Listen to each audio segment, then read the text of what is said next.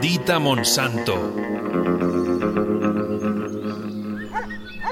Percy Schmeiser se levantó muy temprano. Estaba contento, pues el trigo y la colza brotaban en sus campos como bendecidos por la naturaleza.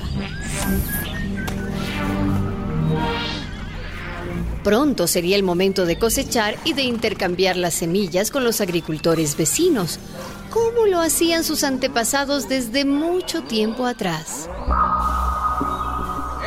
¡Ey, usted! Sí, ¿quién, yo? Es usted Percy Smasher. Sí, ¿qué pasa? Hay una denuncia contra usted. ¿Ah?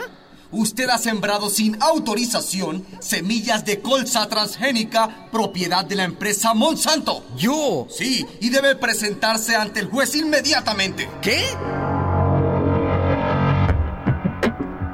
Percy Schmeiser tenía entonces 68 años. Toda su vida ha sido agricultor y vive en la zona oeste de Canadá con su esposa y sus cinco hijos.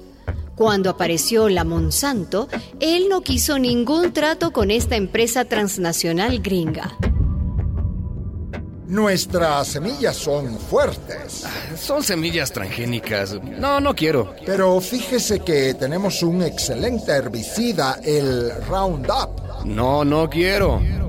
Percy Schmeiser sabía que los agricultores que compran a la Monsanto están obligados a utilizar solamente las semillas de esta empresa y que deben comprarlas cada año. Él tenía sus propias semillas, mejoradas después de décadas de trabajo.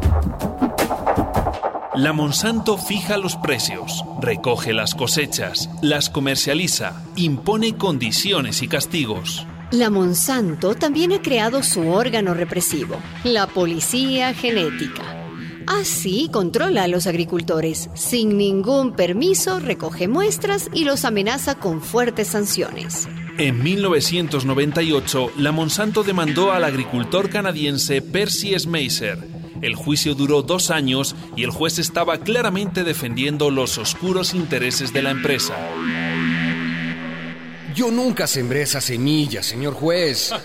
Seguramente el polen de algún cultivo cercano a mi finca contaminó mis plantas. Esto es imposible de evitar. Sea como sea, señor Schmeiser, en sus terrenos aparecieron plantas de semillas patentadas por la empresa Monsanto.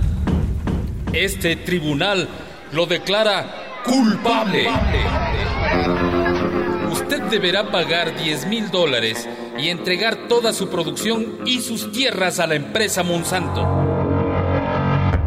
Percy Schmeiser apeló la sentencia, pero la Monsanto multiplicó su demanda y le exigió un millón de dólares por el supuesto uso de sus semillas patentadas. La empresa norteamericana Monsanto es la segunda compañía de semillas transgénicas más grande del mundo.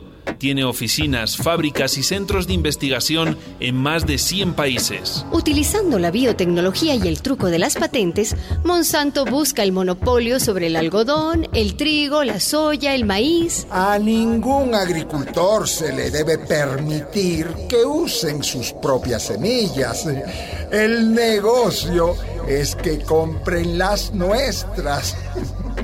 Pero Percy Schmeiser no se acobardó volvió a apelar la absurda sentencia del juez y llevó el caso ante la Corte Suprema de Canadá. Invertimos todos nuestros ahorros en esta batalla legal y recibimos muchas donaciones de personas alrededor del mundo. En marzo del 2008, Percy Schmeiser ganó el pleito contra la Monsanto y no tuvo que pagar ninguna indemnización.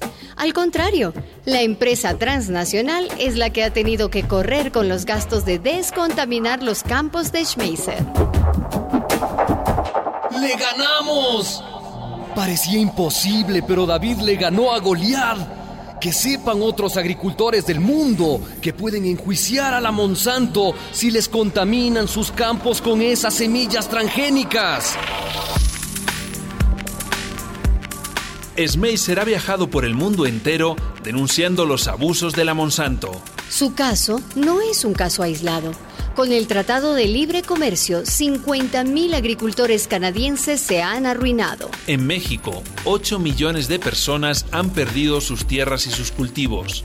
Ahora, el país compra maíz transgénico a los Estados Unidos. ¡Maldita Monsanto! Maldita empresa que solo ha traído muerte y hambre a nuestros pueblos. una producción de radialistas.net.